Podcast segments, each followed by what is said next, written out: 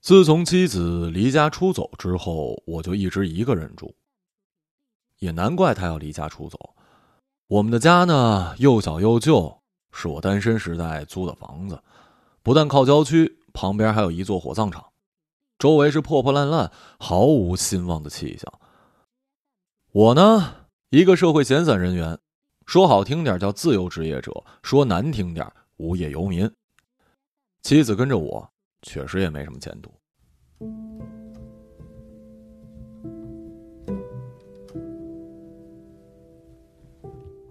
我的生活也越来越不讲究了。他在的时候呢，我们一起料理家务，还经常在巷口买 DVD，回家一边嗑瓜子一边看碟。现在我百无聊赖，什么都懒得做，成了一个彻头彻尾的宅男。早先我风光过的，写了一个应用赚了一点钱，那一阵子结婚、办酒、蜜月，把刚赚到的钱全给花完了。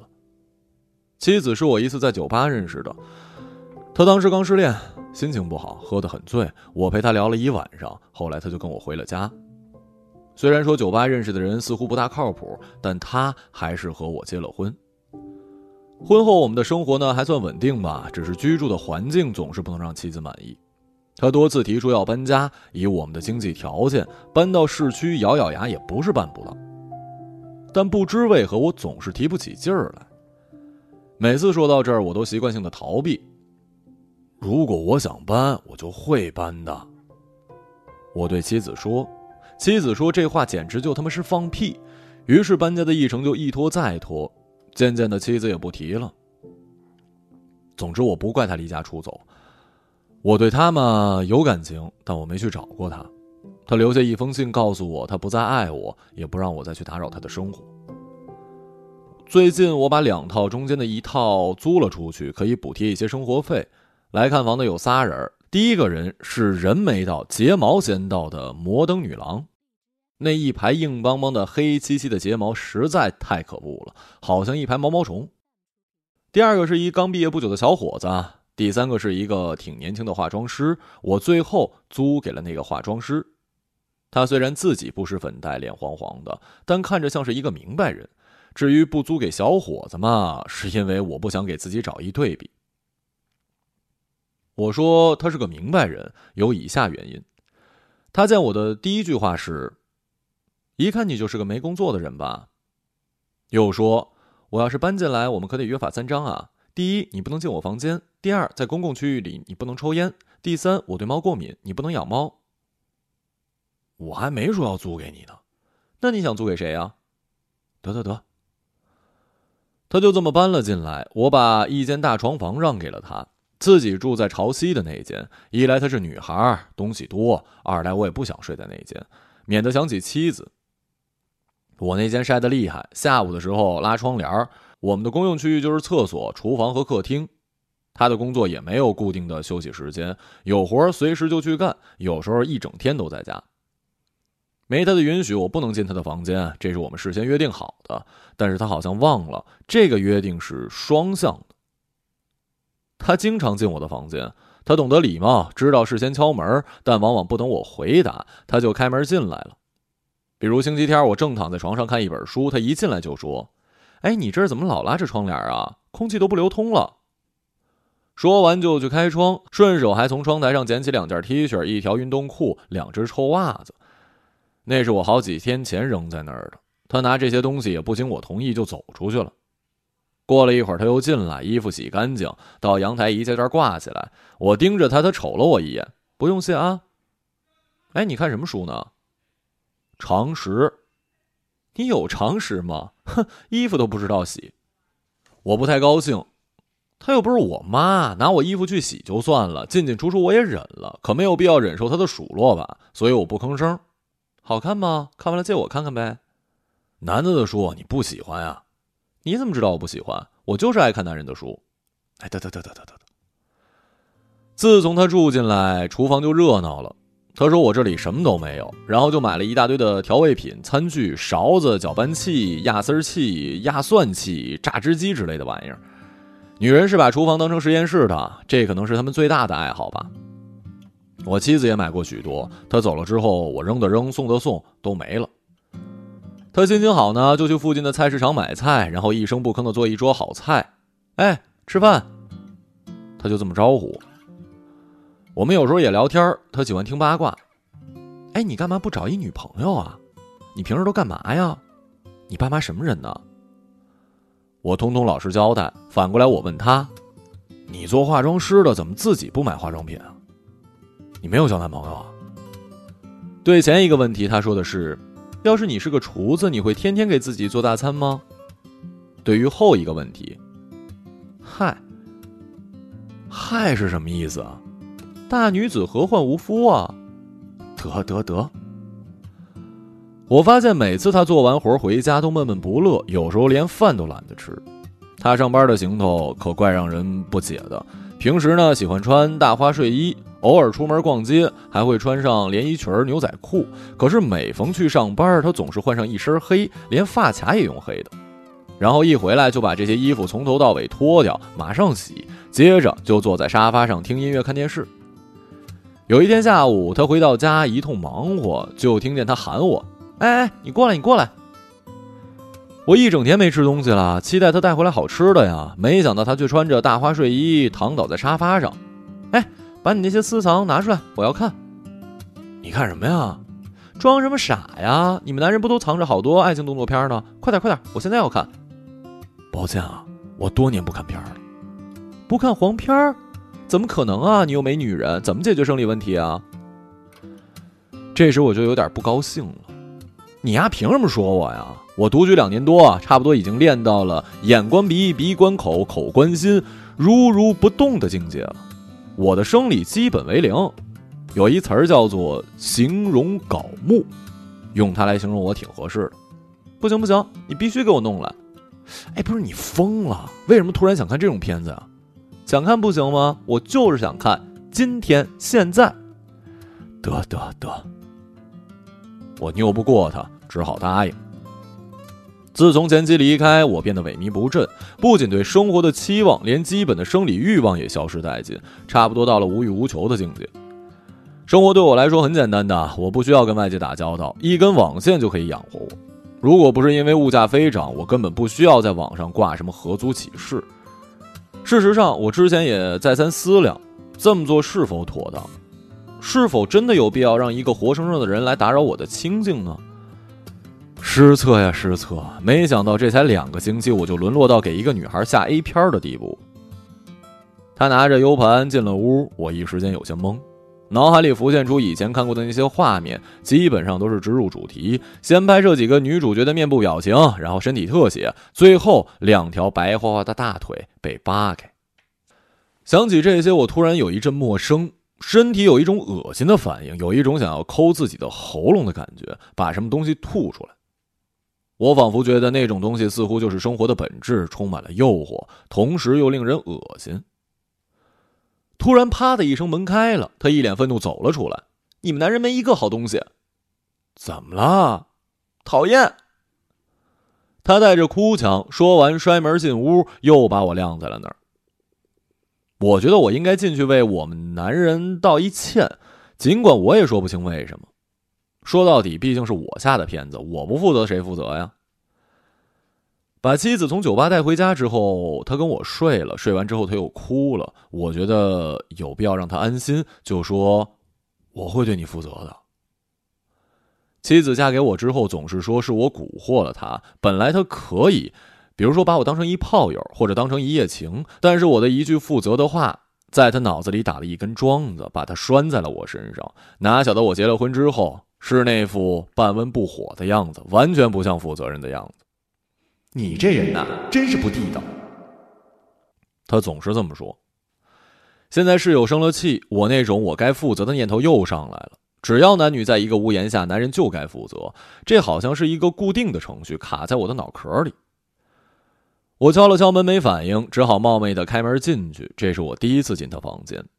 那里面有一种温馨的气味，像是刚洗完衣服留下的香气。他趴在桌上，黑乎乎的，看不清。我感觉他在微微的抽泣，不知道说什么好，便用手拍拍他的背。他呜咽着说：“别碰我，太恶心了！你们男人太恶心了。”我什么都没做呀！你说，为什么世界上要有这种东西？为什么呀？这满满满足生理需求吧？胡扯！我一点也没有觉得，一点都不喜欢。因为你不是男人呢，男人个个喜欢这东西吗？不一定，我就不喜欢。你骗人！我很烦恼，我向来看到女人哭就会觉得烦恼，因为你永远不知道她们为什么在哭，而且我不由自主的会为她们的眼泪买单。给我倒杯水行吗？我从厨房给他倒了一杯水，他已经把自己弄整齐了，灯也开了。没等我开口，他就说：“对不起啊，我刚才对你嚷嚷了，你别介意。作为补偿，我明天带你去见一个人，看一个人。你别问，跟我去就行了。行，反正我闲着也闲着。再问你一问题，说，你多久没做爱了？啊？问你多久没有性生活了？”呃，两两年半，这么久了，怎么了呀？没事儿，我就是问问。他充满同情的看了我一眼。第二天醒来，他已经起床了，穿了一身整整齐齐的黑色外套。你今儿上班啊？不上班？不上班？你穿这么黑？不上班就不能穿黑色？告诉你啊，你最好穿的整齐一点。我没什么衣服可以挑，两年没买衣服了。我可以拿得出手的衣服，也就是一件土黄色的夹克，一条灰色长裤。见我这一身，他不由得笑了。你该去买点衣服了。得得得，你到底要带我去见谁呀？你别问，去了就知道了。他说不用坐车，走走就到了。我跟着他走路，他健步如飞，不像昨天那样勾着我的手臂。我有一点点失落。拐了七八个弯，过了三四个红绿灯，他还是不吱声。我突然停下来，哎，你带我去哪儿？这儿是火葬场了。没错，就是这儿。你别糊弄我，来这儿干嘛呀？谁糊弄你了？我要带你见的人就在这儿。你这不是捉弄我吗？不带这么玩的啊！我额头沁出了汗，他一把抓住我的手，一边往里走一边说：“你一男人怕什么呀？我我不是怕，我我不由得我分辨，他已经拉我进去了。”家里附近这家火葬场呢，我是一次没去过。现在进去，光天化日，我也不怕，但是感觉怪怪的。里面的墙是白色的，有几个大厅，长得也都差不多。灵堂布置很简单，其中一个灵堂里面有人进进出出，一些花篮、花圈放在门口。这些人看上去呢，个个垂头丧气，仿佛幽灵一般。他带我穿过灵堂，绕过后面的走廊，到了一个铁门前。他敲敲门，里面答应了一声“进来”，他就拉开门把我推了进去。我看见里面是一个空荡荡的房间，中间有一张四轮的桌子，桌子上明显躺着一个人。如果他还能算是人的话，我想说那是一具尸体，但是上面覆盖着白布，所以我尽量不去想象那是一死人。房间里一女孩看到他就说：“哎。”你今天怎么跑来了？他指指我，来看看。哦，刚才来了一波人，一定要看。其中好像，嗯，有那个男的，后来拦住了。现在呢，大概走了吧。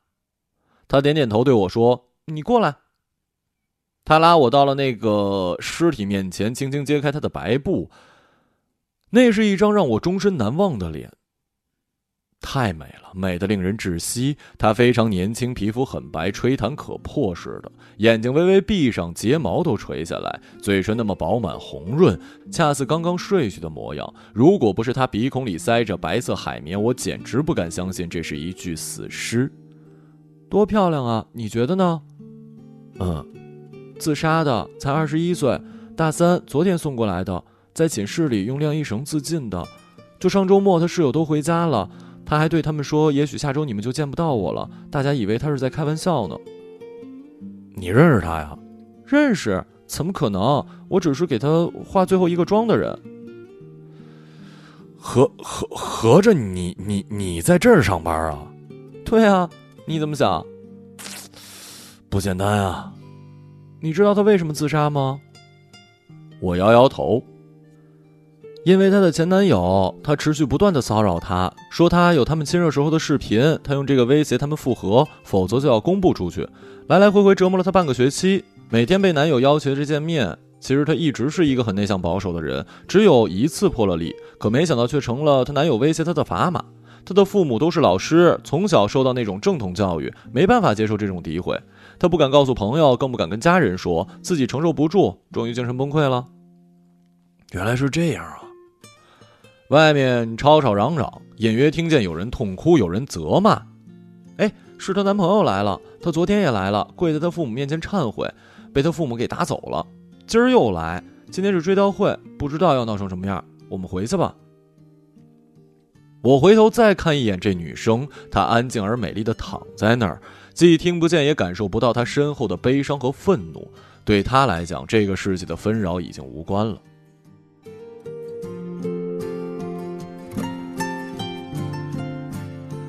回去的路上，室友很沉默，好像还在回味刚才那一幕。我也不知道该说什么。他没有在十字路口拐向家的路，而是走向了反方向。我跟着他走，我明白他不想回家，我也不想。你让我见的一个人就是他呀，嗯。你要看 A 片也是因为他，嗯。你知道吗？走了十几米，室友自言自语，实际上他是在对我说：“我做这行才一个月不到。”就从搬到你这儿开始，刚开始不怕，好像胆子很大，活儿也不多，而且都是老人家。我喜欢画老人，人到了一定年纪，死亡就好像是他们的朋友，一点也不可怕。后来遇到了一起车祸，太吓人了，脑浆都崩出来了，脸都变形了，我处理不了。师傅叫我在一旁看着，我差点吐了，但师傅说看多了会麻木的，之后就不会这样难过了。对我们来说，他们不是人，只是一个道具。你知道吗？人的脸无非是一堆物质材料，你习惯了之后，就懂得你所做的一切意义所在了。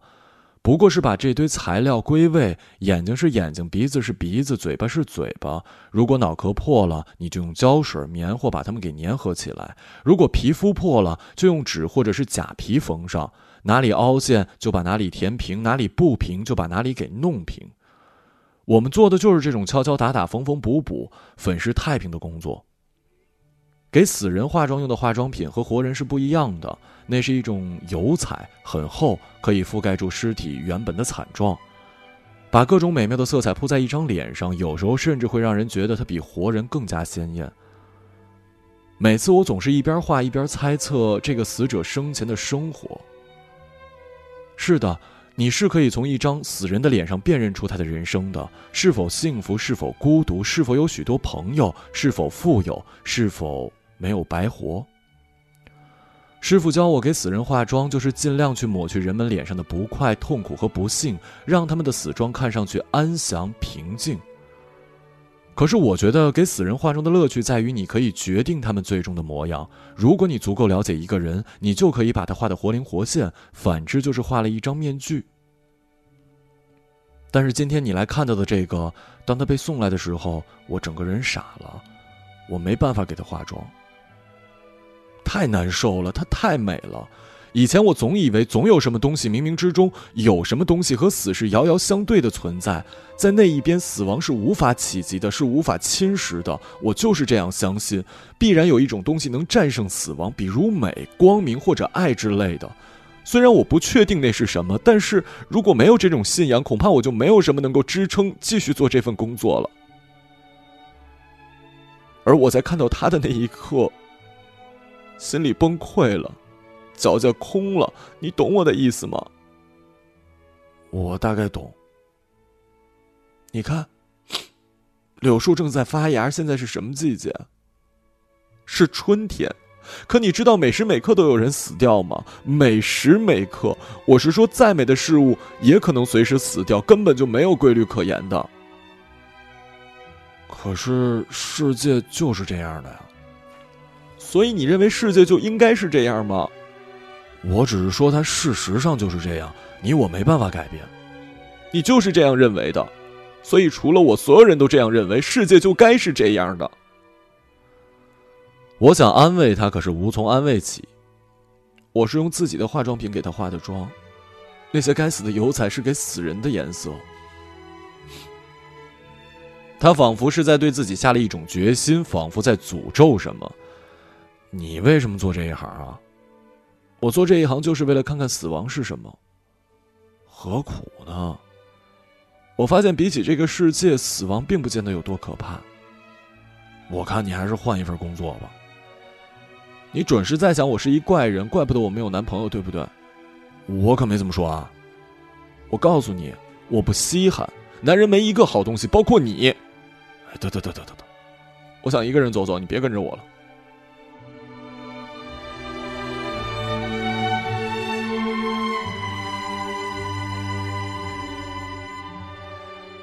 于是我就只好闷闷不乐的折了回去。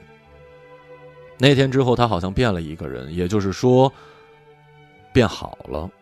他对我的态度和之前转了一百八十度，好像是为了赔礼似的，甚至有一些做作。下班回来一边做饭一边说：“哎，今天那个老头子一个人死在家里，都快干瘪了。他们发现他的时候都死了一个月了。你知道我花了多大力气才撬开他的嘴吗？哎。”然后他端着一盘干煸四季豆出来，而我正伏在墙上做呕吐状，矫情。他转个身儿又去烧红烧肉了。有一天停电，他却在家里大搞卫生，先是徒手洗了一大盆衣服，再把窗户、房间里里外外擦了一遍，还把地拖了三遍才罢休。他这叫做休克疗法。整个过程我都只有瞧着的份儿，因为他一点也不想让我帮忙，还嫌我碍事儿呢。总之说不出哪儿不对劲儿，我想或许是他终于想明白了，要做一个快乐的人也未可知。累死了。有一天他回到家，边煮面边说：“今天我接了六个活儿，你知道吗？其中还有一小姑娘生病死的，她爸妈叫我把她给画成白雪公主。他们买了白雪公主的服装，好漂亮啊！可是那女孩实在太瘦了，我给她补了好多粉，脸上擦了好多胭脂。”最后我提议说给他买一顶假发吧，他头发都快掉光了。他妈妈立刻就去买了，我还跟他说要买金黄色的，白雪公主的头发是金黄的。结果他们满意极了，你知道吗？那个小女孩躺在花丛中的样子，她妈妈看到以后高兴的哭了。哎呀，面面条溢出来了。吃完面条我要去洗碗，先别洗，放那儿吧。上你房间去，我有个东西给你。我进了房间，他啪的关上门，不许出来啊！等我一会儿。我摸不着头脑，只好在床上坐下，继续看《常识》这本书。已经看了一个多月，但怎么看也看不完。一拿起书，室友相应的样子就浮现了出来。你有常识吗？连衣服都不知道洗。不知不觉中，他的魔爪已经侵蚀了我的领域。我桌上的东西被他重新整理过，有时候我都找不到。我的被子、褥子都被晒过，我的衣服被他洗完叠好，散着淡淡的香，跟他房间的那种香一样。窗边放着他常种的常春藤，连窗帘也被他扯下来洗过。以前我看过一个电影，里面的主人公因为长久的孤独和幽闭产生了幻觉，感觉一只一只的蚂蚁从他皮肤里爬出来。我的情形有点相似。有了室友之后，我总觉得房间里有什么鬼，会冷不丁从什么地方冒出来。十分钟之后，我进入了放空状态，迷迷糊糊，一片茫然。我的意识仍然在思考门后发生的事儿，但我的心却已经飘到了屋外，飘过马路，飘过殡仪馆，飘到了更远的地方。哎哎，开门！砰砰砰的敲门声把我惊醒，我赶紧去开门。事实上，我不记得我有锁门的动作。他一脸气恼的站在门口：“怎么回事啊？你把门锁起来干什么？敲半天也没反应，你昏了？”我有点像是做梦，也可能是幻觉。他的声音从很远的地方传过来，有些不真实。他好像突然之间变漂亮了。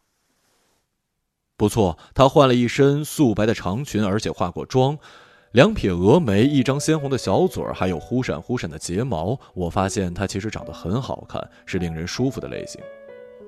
对不起啊，我有点头晕。你可别真晕啊！快过来。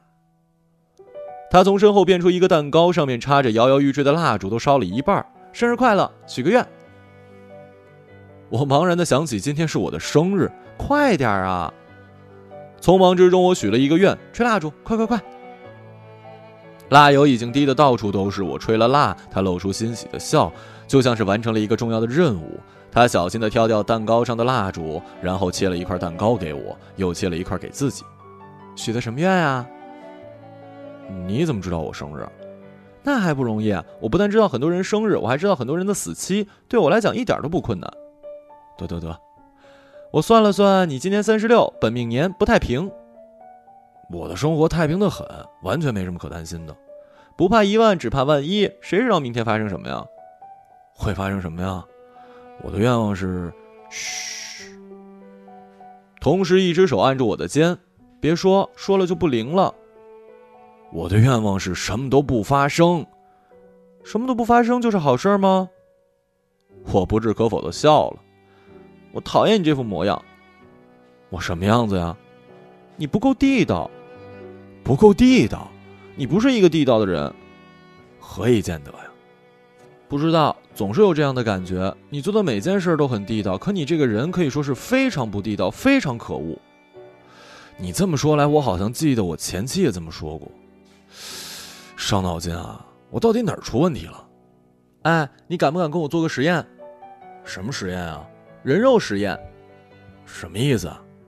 嗯，就是我和你那个，你懂。就是干那事儿。他的脸一下泛起了红色，可是他的态度却是当仁不让。为什么要跟你干那事儿？何苦啊？就当是你的生日礼物啦。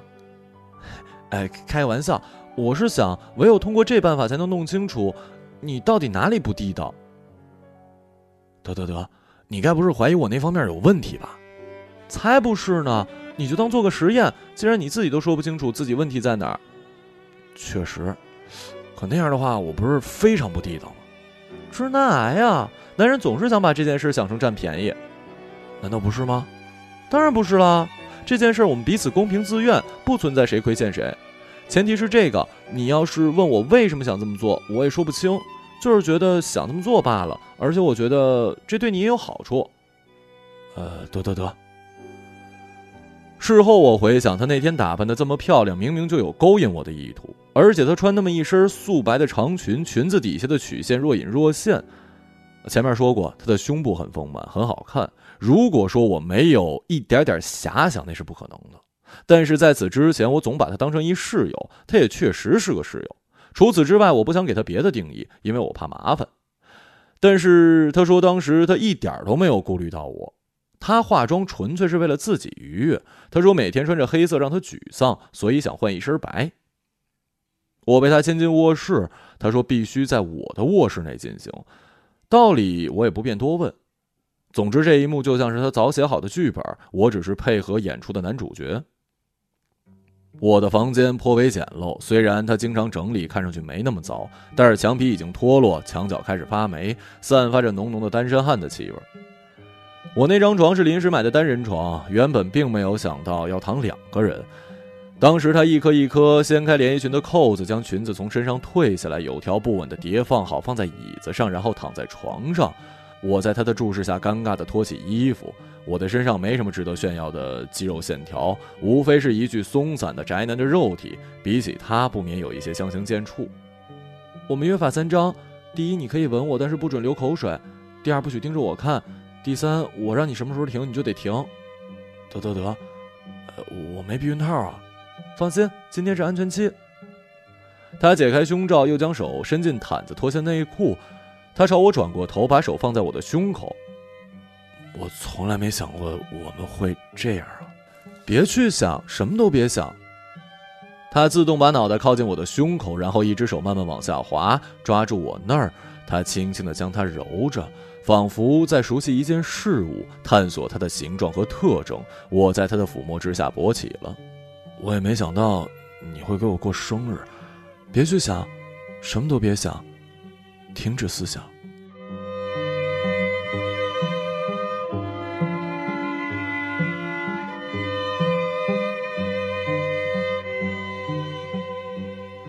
他轻声命令着，同时将头抬起来。我吻了他，他的嘴唇散发着蛋糕的香气，一股甜甜的滋味钻入我的脑门。我感到羞愧难当，而他却泰然自若。我任他主导，他跨坐在我身上。经过最初轻微的挫折之后，便完全适应了我的进入。西斜的阳光从窗帘里透过来，金色的光子在他的发丝上跳跃。我逐渐闭上了眼睛。闭上眼睛之后，我的身体仿佛被无限放大，我就像是一张发酵的面饼在油锅里膨胀。我感觉自己很年轻，只有二十岁，眼前一片光明。我开始奔跑，越跑越快，仿佛前面有一片金色的沙滩，仿佛那里有什么我想要达到的目的地。但是我知道我到不了，我怎么也到不了。可只要跑下去，就会有一个结果。究竟是什么样的结果，我不在乎，只知道我不能停。一旦停下，那稍纵即逝的入口便会关闭，将我摒除在世界的可能性之外。在精疲力竭的奔跑之下，我浑身是汗，口干舌燥，意志正在一点点的消失，但我还不能停。全世界都在等待我最后的冲刺。最后，我感到体内什么东西呼之欲出，猛然的敲打我意识的底部。咚咚咚咚咚咚咚咚咚。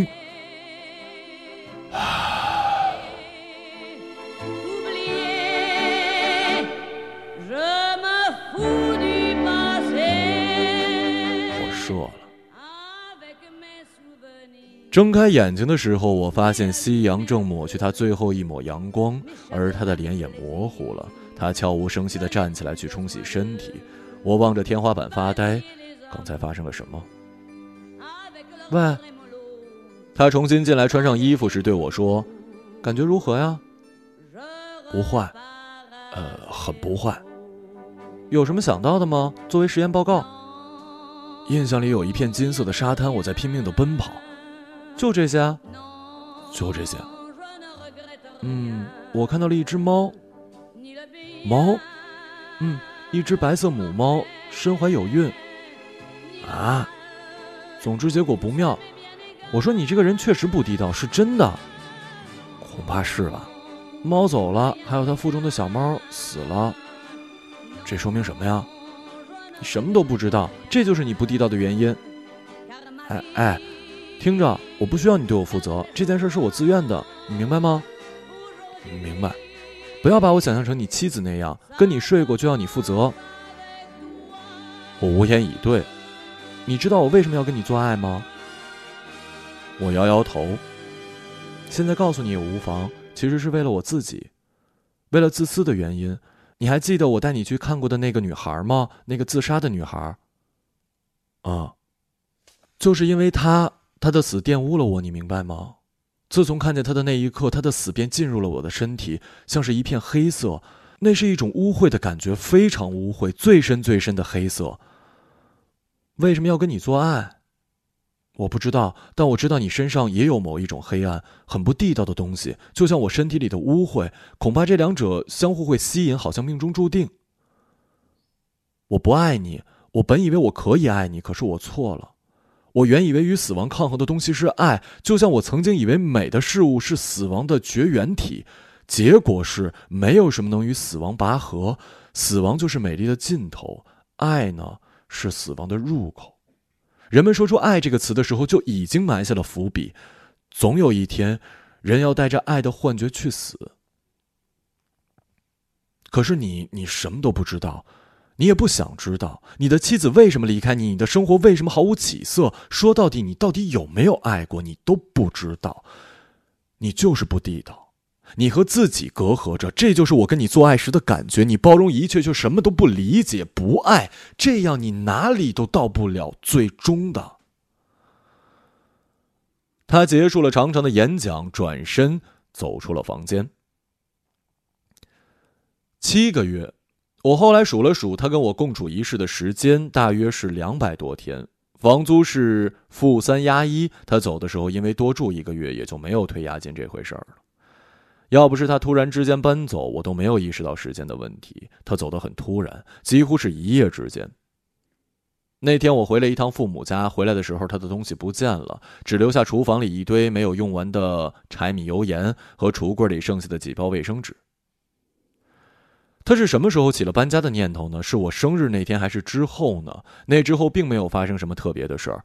他果然如之前所说，不再提，也不再让那件事情有任何的影响。那件事情之后不久，他就辞掉了殡仪馆的工作，开始做另一项化妆师。那件事情之后不久，他就辞掉了殡仪馆的工作，开始做另一种化妆师——婚礼跟妆。他说：“这一切都得重新来过，之前学的化妆技巧全都不管用了。”他报了一个培训班，学习新的化妆技巧跟发型。那段时间家里多了一个女模特的头，她整天在上面练习盘发、卷发、编发。我很怀疑哪个新娘会用这些古怪的发型。她搬走的时候一个招呼都没打，什么消息也没留下。我自然有他的手机号，可是他既然连搬家都不告诉我，打手机恐怕也无济于事吧。我发了几条消息，他都没回。室友走了之后，我就一个人住。他留下的瓶瓶罐罐渐渐积了灰，我的房间呢也渐渐变得凌乱无序。如果我一整天不出门，就能欣赏到白天时阴暗的卧室，到了傍晚时分被照耀进来阳光，烧得通红。而那种红色会让我感到困顿无力。最后那片红色褪去，房间突然之间凉下来，而我将意识到我又荒芜了一天的光阴。我终于下定决心搬家。我原本以为搬家是一件非常麻烦的事儿，但其实所有的困难只在于一个决定。只要下了决定，其他事儿都好办了。我搬到了市中心的一个小区，一室一厅，在十一楼，房租不算便宜，但还算公道。房东说是新装修的，还装了地暖。小区闹中取静，外面便是热闹繁华的街道，餐饮、商场、超市、健身房、咖啡馆应有尽有。此外，我将简历挂在了网上，在一家外企找了一份收入不错的工作，开始了朝九晚五的生活。有一天下班回到家，工人送来了新买的沙发，组装沙发完毕，坐下的那一刻，我突然明白了妻子为什么要离开我。人在什么样的环境之下，就会拥有什么样的心境。当时那所房子给我们的心境便是如死灰一般，一点希望都没有。他想搬家，其实是想挽回我们的婚姻，而我却不明白。回想跟妻子相处的点点滴滴，不得不承认，我并不是一个合格的丈夫。我出于同情的心理收留了他，并在他最难过的时候给了他承诺，这并不代表我有爱人的能力。事实上，我关心自己，甚至。高于关心他，当时的我根本就没有想好以后要怎么生活，只是随波逐流一般的选择了结婚。现在想来，我并不了解妻子，也不了解她需要什么，我太自以为是了，不然我不至于对她的离开一点察觉都没有的。妻子走的时候一定对我失望透了。我突然想到，室友突然的搬离，就仿佛故伎重演，他一定在某个地方嘲笑我吧。搬家时，我扔掉了大部分的家具跟杂物，衣服也只带了几件必须的。就像室友说的，一切得从头来过。其实走出去也挺好的，接触社会，跟人打交道。除了上下班、领导、同事，我还办了健身卡，参加了几个读书会。虽然没有什么特别亲密的朋友，但至少有了可以每周见面聊天的书友，其中不少女生。但我暂时还不想考虑感情。半年之后，我突然接到了一个电话。喂，好久不见，过得可好啊？一听之下，我发现是他。呃，还不错，你怎么样啊？忙呢，整天做跟妆，现在连司仪也一起做了。我说你已经搬家了吧？是啊，你怎么知道的？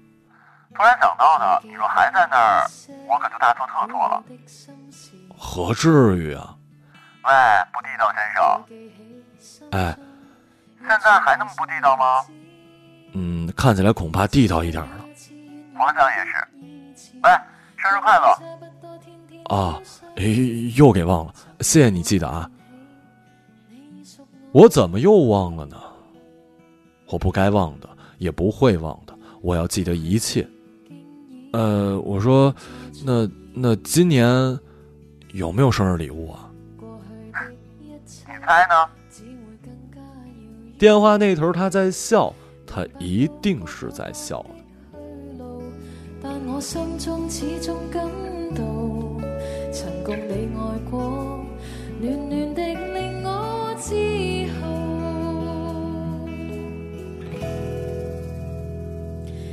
曾在我心如此深深爱恋中，遗下忆记在脑中。从今天起。一个朗读者马晓成，仍像昨天一般深爱你。